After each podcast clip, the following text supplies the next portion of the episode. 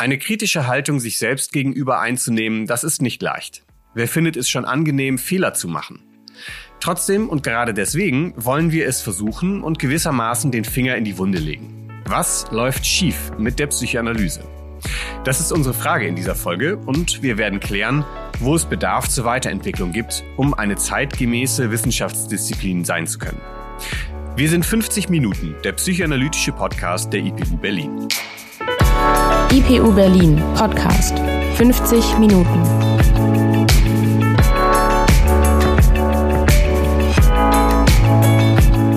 Wir sprechen in diesem Podcast über Krankheitsbilder und gesellschaftliche Entwicklungen.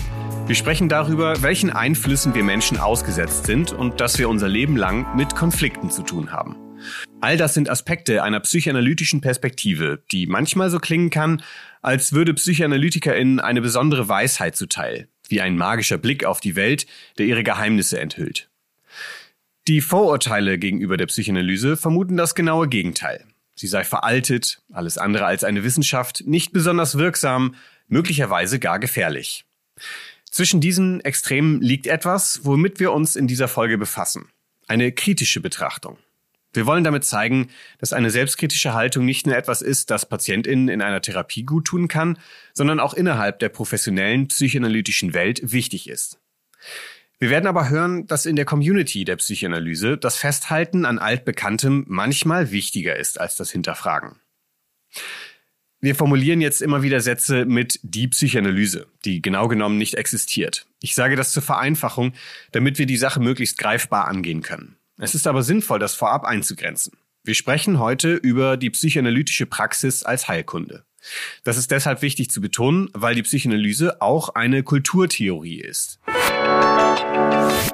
In der Psychoanalyse gibt es problematische Entwicklungen und wie immer, wenn Menschen im Spiel sind, kommt es zu Konflikten. Die Psychoanalyse hat eine Geschichte, in der Hierarchie, Ausgrenzung und eine Skepsis gegenüber empirischer Forschung eine Rolle spielen.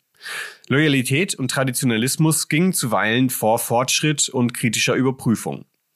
Im besten psychoanalytischen Sinne werden wir in der Geschichte zunächst rückwärts gehen, um die Probleme der Psychoanalyse verstehen zu können. Um Kritik zu üben, müssen wir erstmal klären, welche Rolle die Psychoanalyse in der Gesellschaft einnimmt, eingenommen hat und welche Verdienste damit verbunden sind. Gut erklären kann uns das Michael Buchholz.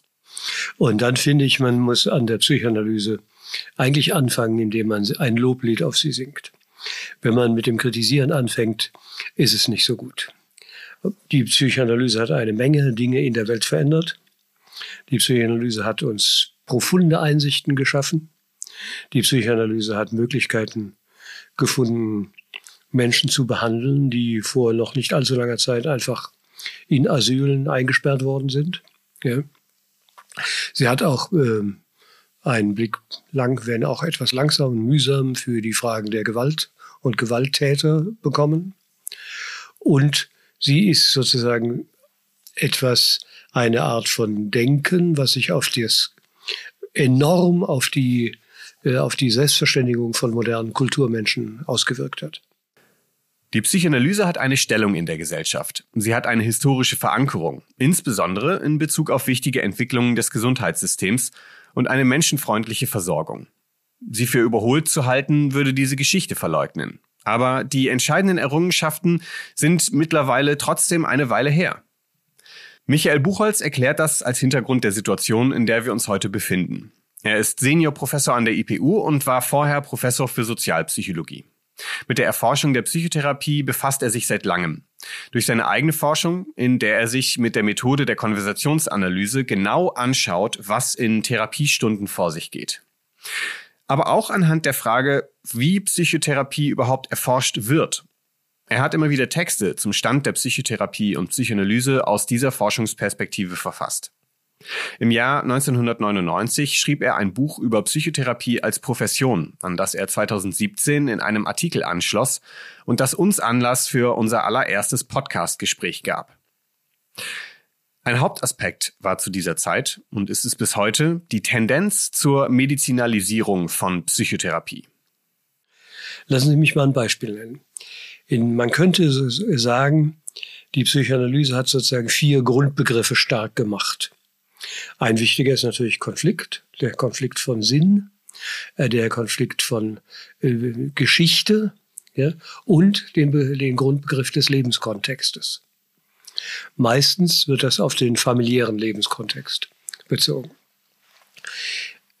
Worum ich mir Sorgen mache, ist, dass wir zurzeit eine Entwicklung haben, die man spätestens seit, äh, seit Mitte der 70er Jahren als die Gefahr der Medizinalisierung der Psychoanalyse beschrieben hat. Und da gibt es eine große Menge von Aufsätzen, die leider vollkommen folgenlos geblieben sind. Und heute haben wir eine Situation, dass Patienten sich anmelden in allen Praxen und schon bereits ihre Diagnose mitbringen, mitbringen bis hin zu, mir ist eine Autismusstörung diagnostiziert worden, können Sie das behandeln? Und man sieht sofort, dass der Begriff der, des Konflikts überhaupt nicht mehr auftaucht, sondern es taucht ein Begriff der Störung auf. Und dieser Begriff ist deshalb problematisch, weil er sozusagen nur die eine Seite der Unterscheidung bezeichnet. Störung kann man bezeichnen, aber dieser Begriff impliziert, dass es eine andere unbeschriebene Seite gibt, nämlich dass es so etwas wie ein ungestörtes Sein, ein ungestörtes Leben, ein ungestörtes seelisches geben könne. Und das genau ist das, was die Psychoanalyse immer in Zweifel gezogen hat und deswegen und aus aus gutem Grund und deswegen ähm, die Psychoanalyse eben die Konflikthaftigkeit menschlichen Daseins sozusagen so fundamental angesetzt hat. Wenn ich sage, dass ich mir Sorgen um die Psychoanalyse mache, dann ist es die Beobachtung, dass der Begriff des Konflikts von Seiten der Psychoanalytiker keineswegs vehement und heftig gegen die Medizinalisierung ins Spiel gebracht wird und verteidigt würde, sondern man übernimmt umgekehrt in der, im psychoanalytischen Diskurs den Begriff der Störung, so als wäre das kein Problem. Aber das ist einer der festen Säulen, auf denen die Psychoanalyse verankert war. Und ich mache mich besorgt darum, wenn was passiert, wenn, wenn dieser Konfliktbegriff erloschen sein wird. Menschen und ihr psychisches Leben lassen sich nicht in gestört und ungestört unterscheiden. Wir sprechen im Podcast immer wieder darüber. Michael Buchholz erklärt, was uns verloren geht, wenn dieser Trend zur Medizinalisierung um sich greift, also der Mensch hinter der Störung zu verschwinden droht. Medizinalisierung im engeren Sinne heißt, dass unter dem Druck der empirischen Forschung in der Psychoanalyse immer mehr äh, Störungen gefunden, manche sagen direkt auch erfunden worden sind.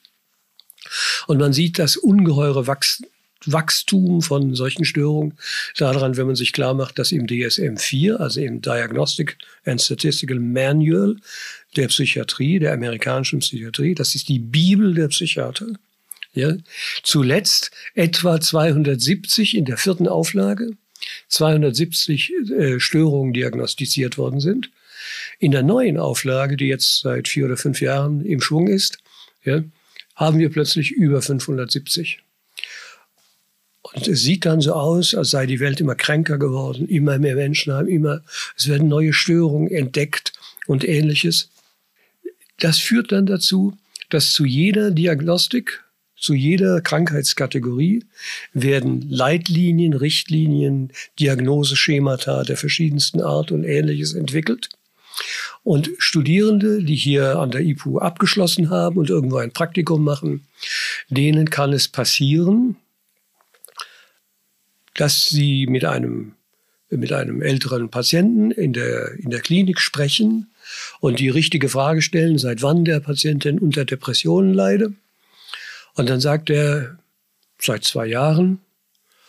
Und das trägt dann der, der, ähm, der Praktikant in sein Filesheet ein. Da stehen dann zwei Jahre. Und er überhört, dass der Patient auch noch sagt, seit dem Tode meiner Frau. So, dafür gibt es keine Kategorie. Das wird sozusagen schon im Aufnahmeverfahren, in der Diagnosestellung wird das ja wegselektiert. Ja? Und das ist der Anfang oder ein, ein ich finde, äh, schon auch dramatisches Beispiel für äh, Medikale, Medizinalisierung. Vor allen Dingen auch deshalb, weil es zeigt, dass die empirischen Ansätze zum großen Teil darin bestehen, dass sie Dinge, die relevant sind, einfach nicht mehr zur Kenntnis nehmen. Ja?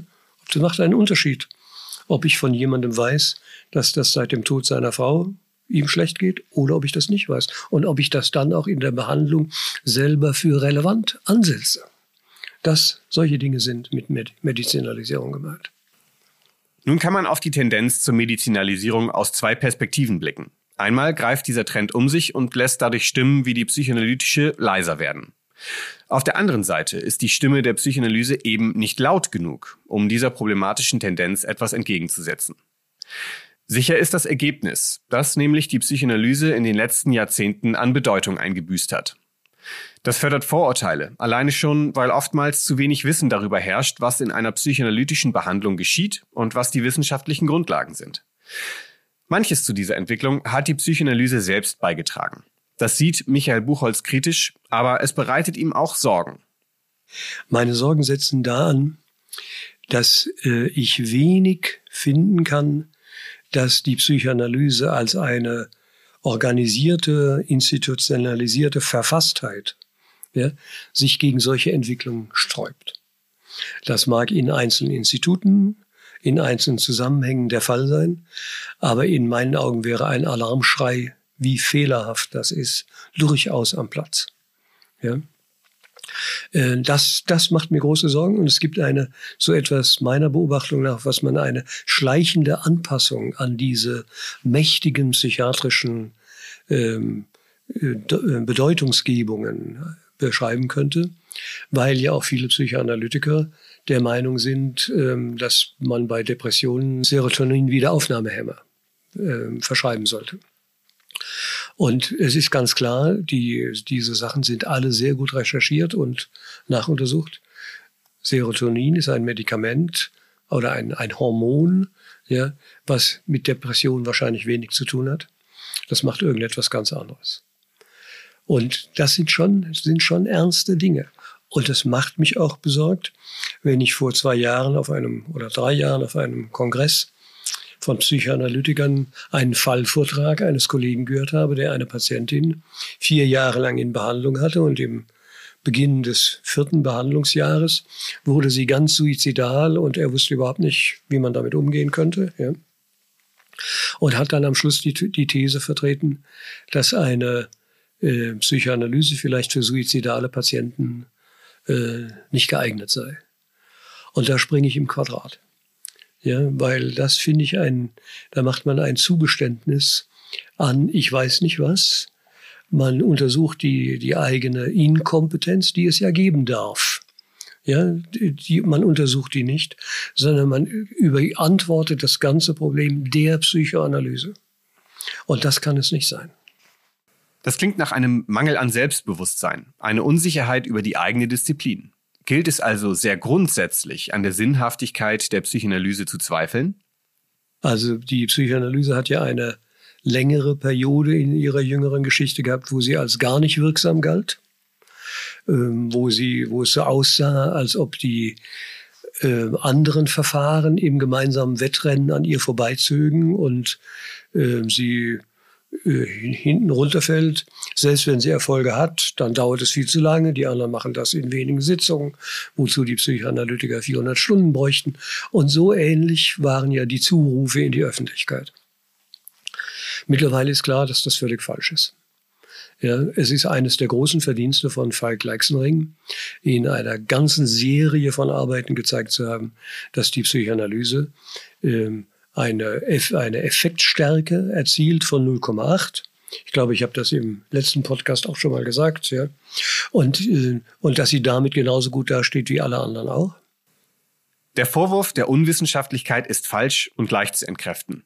Trotzdem ist selbst in psychotherapeutischen Fachkreisen immer noch davon zu hören, dass die Psychoanalyse nicht funktioniere. Damit sind wir in der heutigen Situation angekommen. Die Psychoanalyse hat in der breiten Öffentlichkeit einen schweren Stand, ist wenig bekannt oder wird mit äußerst skeptischem Blick beäugt. Einer der letzten beiden psychoanalytischen Lehrstühle an einer deutschen staatlichen Universität wurde kürzlich abgeschafft. Auch daran lässt sich der Bedeutungsverlust der Psychoanalyse ermessen. Doch es wäre zu leicht und außerdem gelogen, wenn man von einer reinen Verdrängung der Psychoanalyse sprechen und damit eine Art Opfermythos heraufbeschwören würde. Der Anteil, den die Psychoanalyse selbst hat, besteht beispielsweise in Ausgrenzung und falsch verstandener Loyalität. Da hat die Psychoanalyse ein Problem, nämlich dass sie von, von Anfang an im Konflikt zwischen Loyalität Freud gegenüber und wissenschaftlicher Orientierung war. Und die äh, überall, wo es diese Auseinandersetzungen gab, etwa im, Lon im London der 40er Jahre, äh, war immer die große Frage, wenn ich jetzt etwas Neues entdecke, bin ich dann noch Freudianer? Wenn ich Freudianer bin, kann ich mich dann den neuen Erkenntnissen der Wissenschaft öffnen oder verweigern? So, ein Riesenproblem. Ja. Und es hat einige Leute sehr viel gekostet. Also Paradebeispiel ist John Bowlby, ja, der ja rausgeflogen ist, rausgeschmissen wurde aus der englischen, äh, aus der British Society und dann hinterher wieder aufgenommen wurde, als klar der hat die interessanteste Theorie entwickelt. Mein Gott, ja, von Bindungstheorie redet heute jeder. Ja, aber erstmal haben sie ihn ihm spüren lassen, dass er kein Freudianer sei. Ja? Und so ist eine Menge von Leuten ergangen. Und diese Geschichte gehört, wie ich glaube, aufgearbeitet. Der Psychoanalytiker John Bowlby ist vor allem als Mitbegründer der Bindungstheorie bekannt. Er wurde dafür stark kritisiert und ausgegrenzt. Die Bindungstheorie wurde in vielen psychoanalytischen Kreisen schlichtweg abgelehnt, weil sie Annahmen vertrat, die kritisch gegenüber verbreiteten Überzeugungen waren. Die Loyalität zur eigenen Überzeugung zählte mehr als der fortschrittliche Ansatz der wissenschaftlichen Theorie. Diese Form der Ausgrenzung erlebte nicht nur John Bowlby. Als weiteres Beispiel nennt Michael Buchholz den Psychoanalytiker Fritz Simon, der in der Psychoanalyse anfing, sich davon allerdings zurückzog, als seine Aussagen in psychoanalytischen Kontexten wenig Gehör fanden. Er wurde dann wesentlich bekannt über seine Mitarbeit an der systemischen Therapie.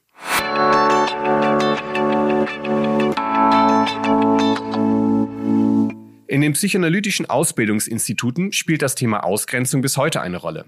Das ist nicht das einzige Problem und es ist außerhalb der psychoanalytischen Community vermutlich auch gar nicht so bekannt. Wir werden uns daher jetzt bemühen, diese Verbindungslinie zu ziehen zwischen den Problemen innerhalb und der Wirkung der Psychoanalyse außerhalb. Darüber sprechen wir zu dritt. Marie-Louise Alder und ich mit Alma Schlegel. Sie hat ihre Masterarbeit der Frage gewidmet, wie der aktuelle Stand der Psychoanalyse in Deutschland aussieht. Dazu hat sie PsychoanalytikerInnen zu ihrer Auffassung der zeitgenössischen Psychoanalyse befragt. Liebe Alma, wir freuen uns, dass du bei uns im Podcast zu Gast bist. Wir wollen mit dir heute über Kritik und Selbstkritik äh, der Psychoanalyse sprechen. Selbstkritik ist ja eigentlich eine Art psychoanalytisches Prinzip, würde ich mal behaupten, das in keiner erfolgreichen Psychoanalyse-Therapie, äh, psychoanalytischen Therapie fehlen kann. Gibt es etwas, pauschal betrachtet oder gibt es Hauptpunkte, die schieflaufen? Es gibt ziemlich viel, würde ich sagen, was schiefläuft und es ist auf ziemlich vielen Ebenen und äh, ich bin da dann irgendwann an so einem kleinen Teufelskreis angekommen. Ein großer Teil ist auf jeden Fall die äh, nach wie vor existierenden Hierarchien, die sehr schlecht durchbrochen werden können. De facto ist zum Beispiel die ganzen Ausbildungsinstitute, die Hierarchien, die da herrschen, sind auch nach wie vor so bestehend. Und ähm, da man darauf angewiesen ist, dort seine Ausbildung zu machen, wenn man äh, gerne hinterher ein Analytiker oder eine Analytikerin sein möchte, muss man sich da ganz schön anpassen, um da nicht ähm, rausgeworfen zu werden, zum Beispiel. Nimm uns mal mit in diese Situation, weil ich glaube, was du mit Hierarchie meinst, ist äh, gar nicht unbedingt allen Hörern äh, in dieser Situation klar. Also man äh, studiert Psychologie, um äh, die Psychotherapieausbildung machen zu können. Und dann muss man sich bei einem Institut äh, bewerben. Das hat sich jetzt durch die Gesetzesreform alles ein bisschen geändert, wollen wir jetzt nicht im Detail erörtern, aber ähm, man kommt in diese Institute. Ähm, inwiefern herrschen da Hierarchien? Naja, also erstmal ist es schon so, dass viele Analytiker und Analytikerinnen noch sehr alt sind. Vor allen Dingen die, die dann da oben sitzen, am Turm oben bei der Hierarchie sozusagen. Und dann haben die sehr spezifische Vorstellungen, was äh, ein Analytiker oder eine Analytikerin ausmacht und wie man sich verhalten sollte, damit man selber dann später auch äh, therapieren darf.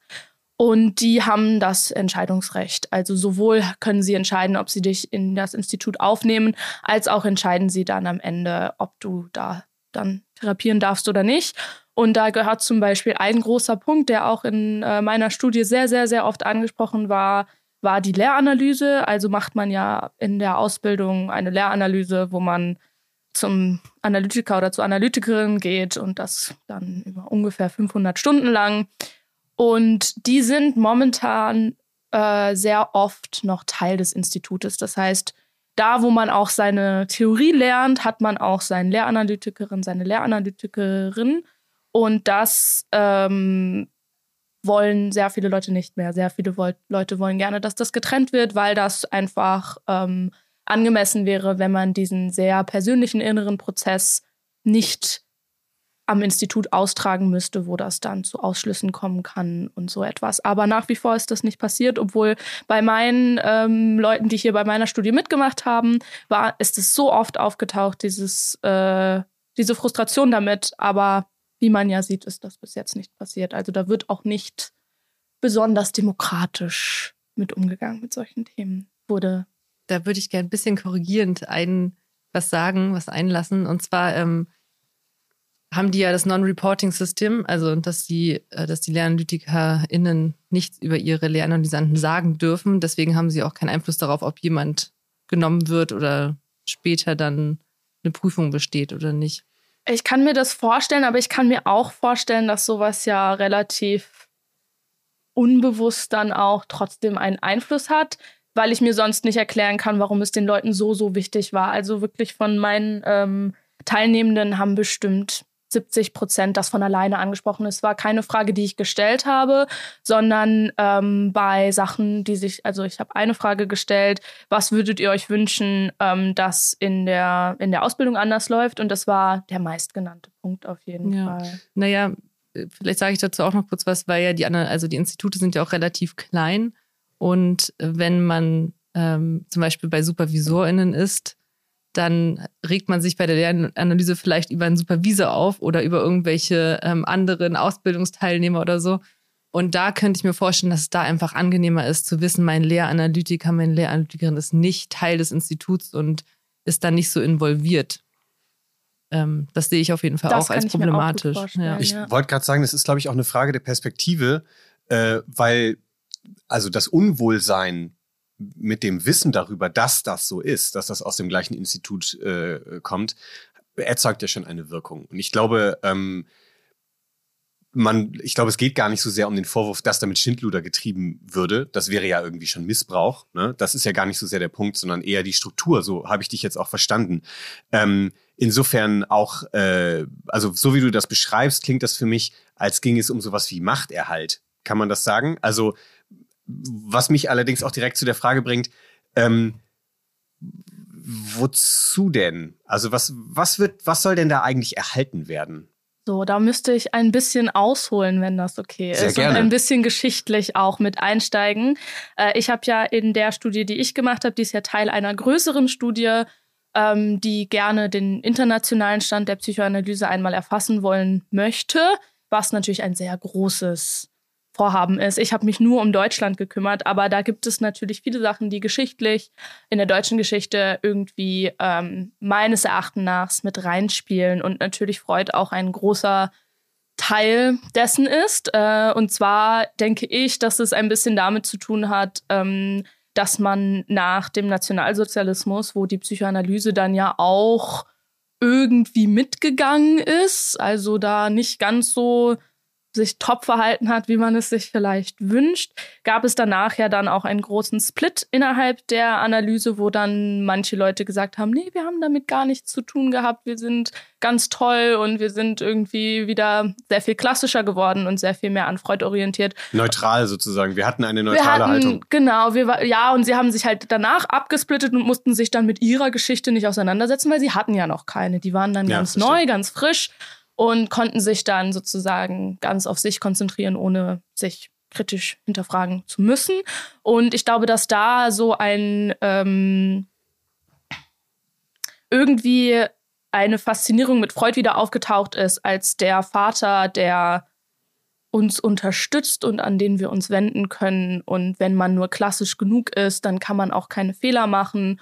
Und wenn man da nur irgendwie genug aufpasst, dass diese Strukturen dann weiterhin bestehen, dann ist alles gut. Dann muss man sich auch eben nicht so sehr damit auseinandersetzen, was jetzt daran richtig oder falsch ist. Und äh, ich glaube, dass es ein bisschen damit zu tun hat, dass ähm, Leute halt an diesem Alten ein bisschen festhalten und gleichzeitig glaube ich auch, äh, dass gerade die Psychoanalyse sehr viel mit der eigenen Identität zu tun hat und dass sehr viele Leute einfach darauf, davon ausgehen, dass sie es genau richtig machen und genau richtig wissen und dass sie natürlich dann allen anderen ihre Vorstellungen gerne weitergeben möchten. Ich würde auch nicht sagen, dass das bösartig ist oder so, sondern sie denken halt, sie wissen es am besten und sie können es am besten und sie machen es am längsten.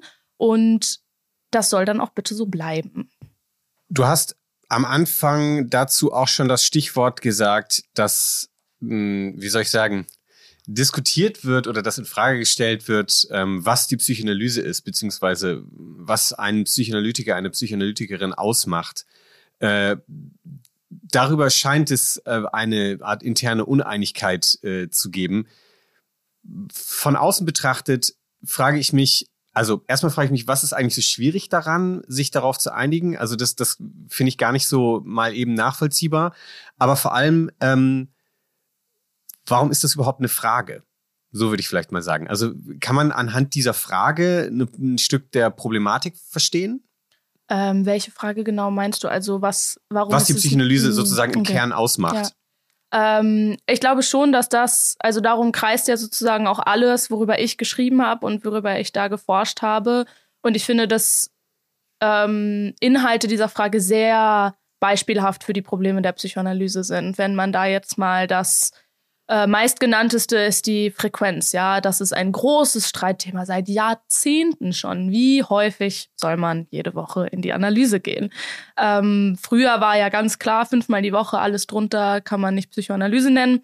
Heute ist das schon ein bisschen anders. Da sagt man drei bis fünfmal und unter dreimal ist dann psychoanalytische Psychotherapie.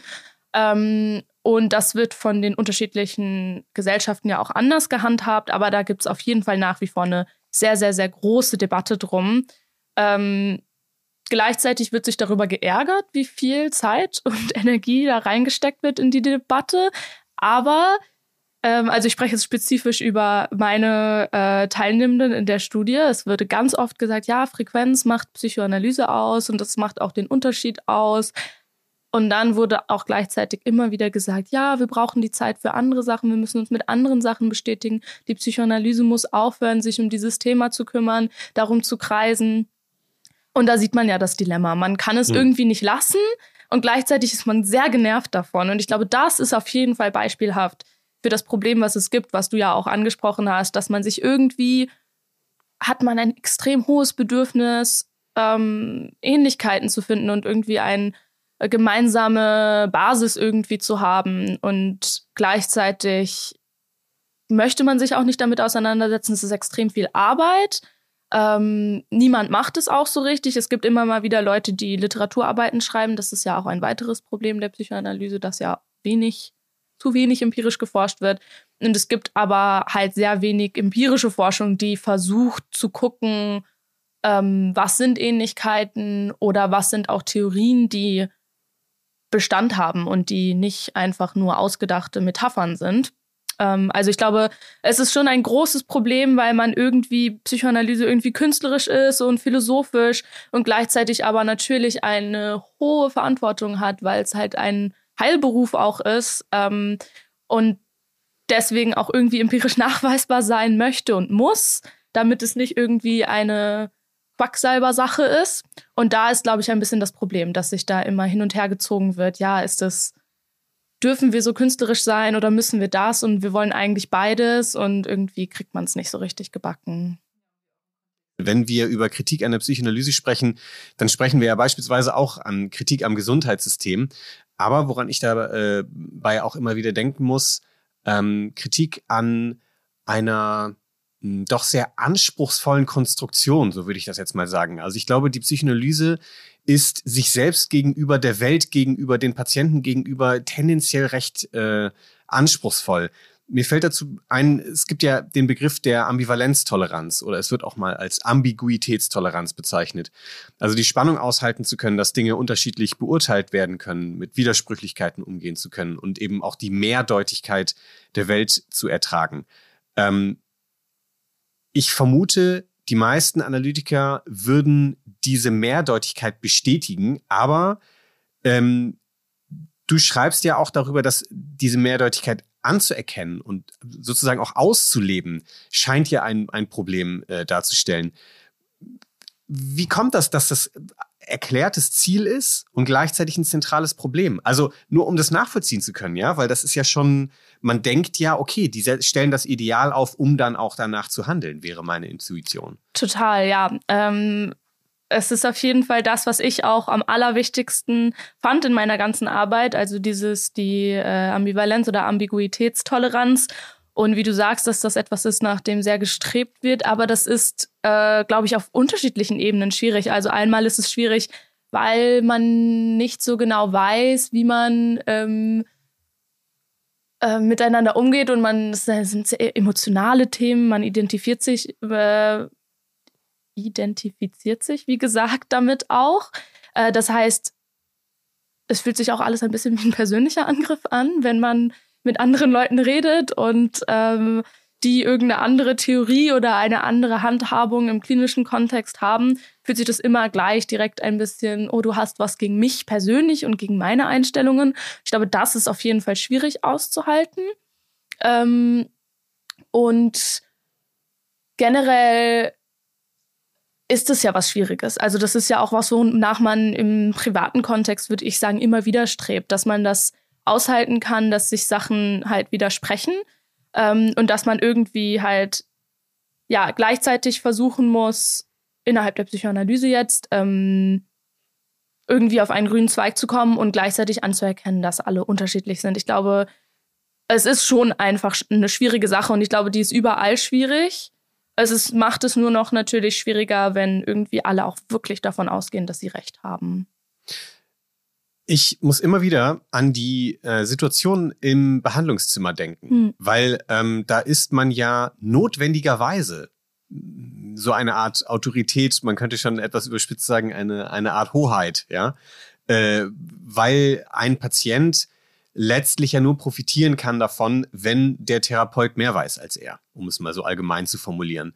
Und äh, möglicherweise, also ich stelle mir auch immer wieder vor, dass das einfach ähm, eine Haltung ist, die auf andere Bereiche schwer zu übertragen ist. Wobei man natürlich dazu sagen muss, es geht ja nicht darum, dass Psychoanalytiker das Gefühl haben, sie wären die Könige und laufen so durch die Welt, sondern dass, ähm, dass, äh, dass die, diese, diese Notwendigkeit, äh, hilfreich zu sein für sein Gegenüber, in anderen Bereichen nicht die gleiche, das gleiche Hilfreiche bedeutet, sondern dass man da eben seine eigenen Grenzen vielleicht auch anerkennen muss und auch diese Grenzen diskutieren muss.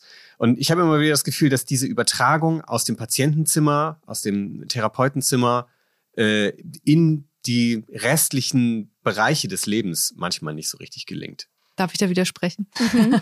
Sehr gerne.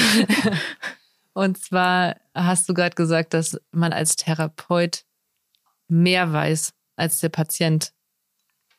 Und das, glaube ich, ist nicht der Fall, sondern als Therapeut muss man die Neugier haben, in Beziehung zu seinem Patienten zu gehen und versuchen, den zu verstehen in seiner Lebensrealität und Wirklichkeit. Und ne, also das stimmt. Ich hab, sonst ich hab müsste mich, ich alles erlebt haben, was der auch erlebt ja, hat. Ja, natürlich. Um ich habe mich, hab mich missverständlich ausgedrückt. Es geht eigentlich eher um sowas wie mehr sehen. Also mein Gegenüber sieht ja immer mehr, als ich sehen Anders. kann. Ne? Anders. Ja, aber in der Summe ist es mehr. Also das meine ich mit. Also ne, das ist ja. Ja, aber da ist schon die Hierarchie drin und da würde ich aufpassen. Also okay. ich, aber da haben wir es ja vielleicht. Da haben wir, Genau. da, da reproduziere ich ich, wollte das auch gerade sagen, ich finde eigentlich, dass ihr beide recht habt. Also ich würde sagen, schon der Patient arbeitet sich an dir, dem Psychoanalytiker oder der Psychoanalytikerin, als Person ab. Du als Person bist extrem wichtig. Und deine persönliche Kapazität, dich selber zu hinterfragen und auch entspannt zu sein und in dir zu ruhen und ähm, Fehler einzugestehen, sehr wichtig. ähm, ist schon wichtig. Also man ist als Person schon in einer anderen Situation, als man sonst irgendwie in seiner Arbeit ist. Und gleichzeitig stimmt es natürlich, ist das Allerwichtigste, dass äh, der Therapeut oder die Therapeutin anerkennen kann, dass der Patient es immer besser weiß. Oder in oft kann Experte er jedenfalls seine, seine eigene Erfa äh, Empfindungen und Erfahrungen besser wissen als der Therapeutin, die Therapeutin. Und da ist die Analyse ja auch schon sehr viel weitergekommen. Das war ja früher nicht so, sondern früher war es ja so, der Analytiker ist König und das soll auch so sein und das ist jetzt ja schon ein bisschen anders. Also das wurde von ganz vielen gesagt, ähm, dass sie sehr ähm, patientenfokussiert arbeiten und auch mit unterschiedlichen Patienten unterschiedlich arbeiten und äh, teilweise auch unterschiedliche Theorien benutzen für unterschiedliche Patienten. Und ja, und so muss es ja auch sein. Genau, ne? Also jeder ist ja anders. anders ja. Und es ist ja keine Einbahnstraße, eine Beziehung, sondern es ist ja immer auch beim mein Patient, meine Patientin kriegt so viel von mir mit und kriegt wahrscheinlich auch was mit, was ich nicht mitkriege. Ja. Insofern ist es vielleicht sogar ganz äh, erkenntnisreich, äh, diese, diesen Widerspruch äh, direkt mal reproduziert zu haben. Was wir daran auch erkennen, ist so ein Unterschied zwischen Kultur oder kulturellen Traditionen und wissenschaftlichen Erkenntnissen, weil dass ähm, sich das verändert hat oder dass sich das auch verändern sollte, ist ja eine Erkenntnis aus der Psychotherapieforschung. Ja, also diese traditionelle Haltung, um mal das weiter zu spinnen, ohne das verfestigen zu wollten, der Psychoanalytiker ist, ist die Hoheit äh, da äh, im Zimmer. Das ist ja eher eine, eine kulturelle Haltung, als dass das gedeckt wäre durch irgendwelche Erkenntnisse. Und das hat sich zum Glück verändert. Und da sind wir eigentlich auch bei der Richtung, um die es gehen muss. Das muss sich auch noch stärker verändern, dass ähm, äh, solche Haltungen oder Situationen eben auf Erkenntnissen basieren, würde ich mal behaupten, so als kleines Zwischenfazit. Denn ich möchte noch zu einem weiteren Punkt kommen. Wir kommen nicht drum herum. Sprechen wir über Freud. Und ich formuliere das jetzt äh, bewusst etwas überspitzt. Mein Eindruck ist, dass bis heute die Freud-Exegese einen erstaunlich großen Stellenwert hat, also die Interpretation, wie welches Konzept von ihm auszulegen ist, welche Bedeutung und Aktualität sein Denken hat, ob es sowas wie den Todestrieb oder den Oedipus-Komplex nun wirklich gibt und so weiter und so fort. Du selbst schreibst, man riskiere Ausgrenzung von der psychoanalytischen Community, wenn man sich nicht genügend um Freud kümmert, man sich nicht genügend mit ihm beschäftigt. Auf der anderen Seite gibt es also auf der anderen Seite im Sinne von außerhalb der Psychoanalyse gibt es ein ganzes Genre des Freud-Bashing, also ganze Bücher und Abhandlungen darüber, was für ein problematischer Typ er gewesen sein soll und dass seine Ideen letztlich irgendwie Hirngespinste im Kokainrausch waren und sowas. Äh, alle paar Jahre taucht er wieder auf Covern auf, so auf dem Spiegel oder sowas. Ich muss sagen, dass ich diesen Personenkult in jeglicher Hinsicht schwierig finde. Also sowohl auf der einen als ja. auch auf der anderen Seite Klar. und auch ehrlich gesagt ein bisschen ermüdend, weil das auch immer, das hast du gerade auch schon angesprochen, irgendwie klebt man immer wieder daran, immer wieder das zu reproduzieren und eigentlich sollte es um was anderes gehen. Aber was denkst du, ist Freud für die Psychoanalyse heute ein Problem? Also Freud mit seinen Theorien nein. Freud als Person im Personenkult auf jeden Fall. Also ich glaube, dass viel der Probleme daher kommen, dass äh, eben, wie du ja schon gesagt hast, dass es, es viel daran hängt, ob man als Analytiker anerkannt wird, wie sehr man dann doch der Psychoanalyse noch irgendwie im Rahmen bleibt, dessen, was irgendwie von der Gesellschaft, von der psychoanalytischen Gesellschaft als okay angesehen wird. Wobei es natürlich klar ist, ähm, dass Freud selber sich sehr oft widersprochen hat in seinen eigenen Theorien und sich immer weiterentwickelt hat, was ja ein tolles Beispiel sein sollte. Eigentlich man, schon, ja. Man würde hoffen, genauso würde es dann weitergehen, aber es gibt ja genug Leute, die dann so lustige ähm, Geschichten sich ausgedacht hätten. Ja, was, wenn Freud zu diesem Jahr aufgehört hätte zu schreiben und jemand anderes wäre auf den Todestrieb gekommen, wäre das überhaupt anerkannt gewesen? Oder was wäre, wenn Freud ein Second Coming hätte und jetzt wieder auftauchen würde? Würde man ihn überhaupt als Analytiker einstufen oder wäre er, müsste er seine eigene Schule öffnen? Also das sind ja Fragen, die auch eine Daseinsberechtigung haben und die auf jeden Fall zum Nachdenken anregen sollten, weil eben, wie gesagt, er war selber sehr hinterfragend seinen eigenen Theorien gegenüber. Andere durften das zwar nicht, aber er selber durfte das. Und ich glaube, dass ähm, dadurch, dass es so schwierig ist, eine gemeinsame Basis zu finden und dadurch, dass man diese Schwierigkeiten hat mit der Ambiguitätstoleranz, ist es ganz toll, wenn man sich wenigstens irgendwo festhalten kann. Und dieses irgendwo ist halt irgendwie Freud geworden. Ähm, natürlich auch nicht von allen, aber von vielen. Und das ist schon problematisch, würde ich schon sagen, dass man irgendwie eigentlich probieren müsste, ähm, da wegzukommen. Whitehead, der nichts hier unbedingt mit Psychoanalyse oder so zu tun hat, aber hat 1916 gesagt, a science which hesitates to forget its founder is lost. Und ich glaube, das ist der springende Punkt. Man muss ein bisschen vergessen, wo man herkommt, damit man irgendwie weiterkommt. Oder man muss sich wenigstens trauen, auch dem Vater zu widersprechen, damit man irgendwie weiterkommt. Ich würde da gerne ähm, einmal den Peter Fonagy einbringen, der ja eine relative Größe ist, der sehr viel beigetragen hat zur Psychoanalyseforschung und der sehr viel empirisch gemacht hat, was eigentlich ganz toll ist, weil er auch ähm, außerhalb der psychoanalytischen Kreise bekannt ist, aber von der Psychoanalyse immer wieder kritisch hinterfragt wird, ob er überhaupt dazugehört. Ähm, und das ist, finde ich, zum Beispiel eine wichtige Figur. Der hat so viel getan und der ähm, sagt zum Beispiel auch, dass es ja die ganzen Wirksamkeitsstudien gibt zur Psychoanalyse. Ähm, aber es ist allen egal. Niemand hört zu. Es kommen, wie du sagst, immer wieder Freud-Bashings überall auf. Alle sagen immer, öh, Psychoanalyse, haha, redest du nur über Sex? Okay, ja, mhm. ähm, wo das schon damit zu tun hat, dass es auch in der Psychoanalyse so ist, dass man halt um Freud kreist und kreist und kreiselt und sich dreht.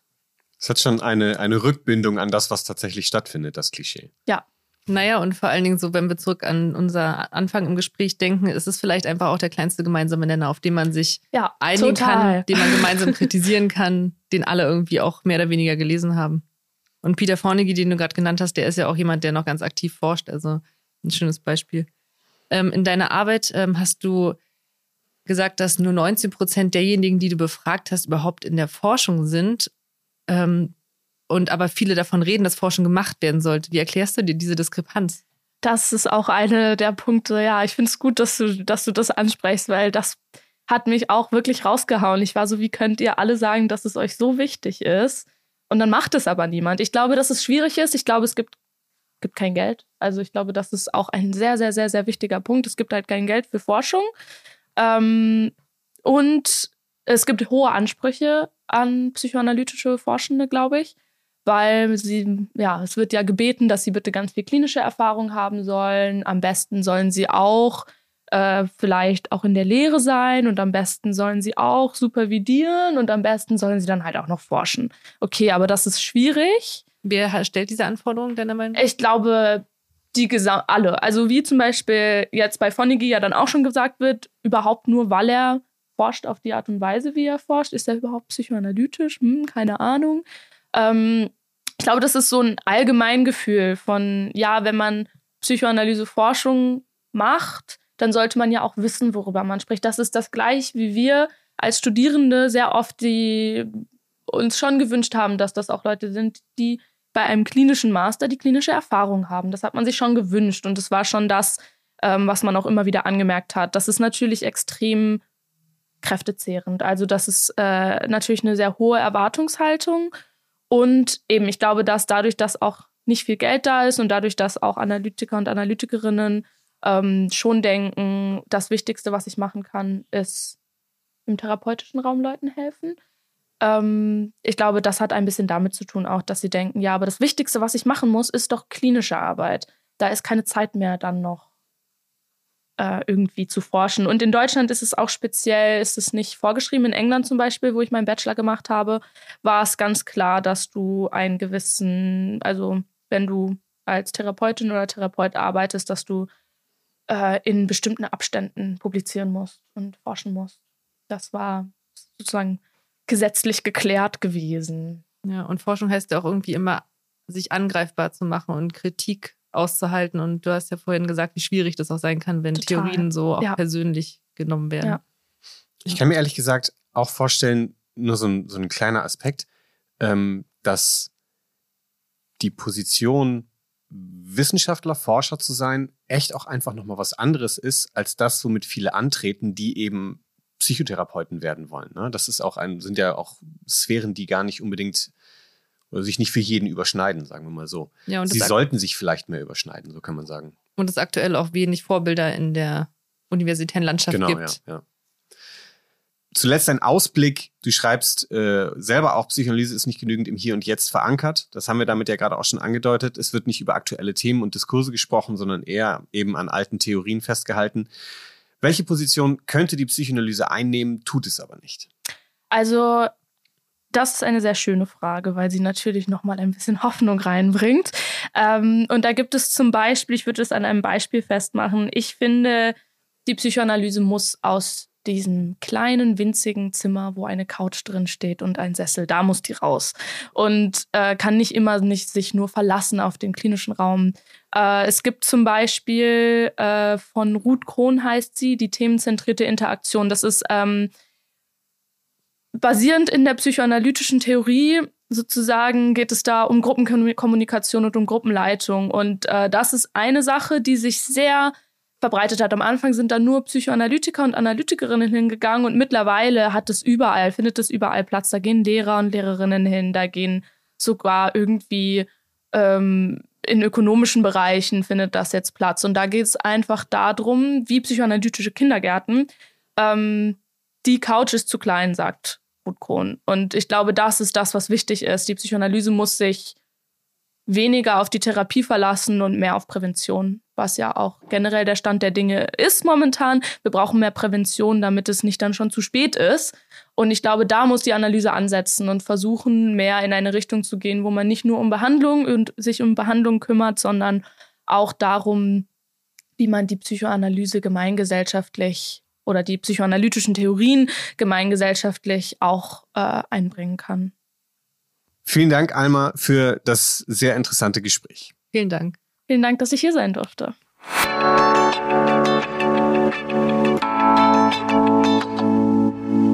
Wir brauchen mehr psychoanalytische Forschung. Der Stellenwert wissenschaftlicher Untersuchungen ist nicht so groß, wie er sein könnte und sollte. Zugleich ist das Wissen über das Geschehen und die Wirkweise psychoanalytischer Therapien zu wenig verbreitet. Vorurteile über die Psychoanalyse und ihr schwieriger Stand in der öffentlichen Wahrnehmung sind nicht zuletzt Ergebnisse davon, dass versäumt wurde, die Weiterentwicklung und damit auch das öffentliche Bild der Psychoanalyse ganz aktiv zu beeinflussen. So gealtert, wie manche immer wieder durchgekaute Theorie in den Ausbildungsinstituten es vermuten lässt, ist die Psychoanalyse eben nicht. Es gibt aktuelle Forschung und fortschrittliche Entwicklungen, insbesondere in Richtung empirischer Untersuchungen. Wenn sich PsychoanalytikerInnen allerdings zu wenig für einen Einblick in ihre Therapiezimmer und damit die wissenschaftliche Forschung öffnen, kann daraus kein Trend werden. Bekannt sind diese Probleme der Psychoanalyse seit Jahrzehnten. Es bleibt zu hoffen, dass der Wille zur Reform und Weiterentwicklung stärker wird, dass die zunehmende Verdrängung der Psychoanalyse zu einem aktiven Aufbäumen animiert um diese so wichtige Wissenschaft neu aufblühen zu lassen. Mit unserem Podcast bemühen wir uns, Teil dieser Entwicklung zu sein. Damit endet diese Folge und auch unsere aktuelle Staffel. Wir gehen jetzt in eine Sommerpause und melden uns im Herbst mit neuen Themen, vielen jungen und auch einigen älteren psychoanalytischen Stimmen zurück. Was ist euer Bild von der Psychoanalyse und welche Themen interessieren euch besonders?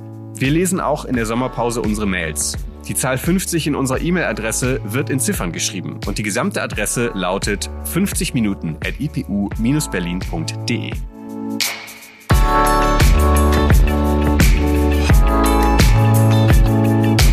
»50 Minuten« ist eine Produktion der Internationalen Psychoanalytischen Universität Berlin.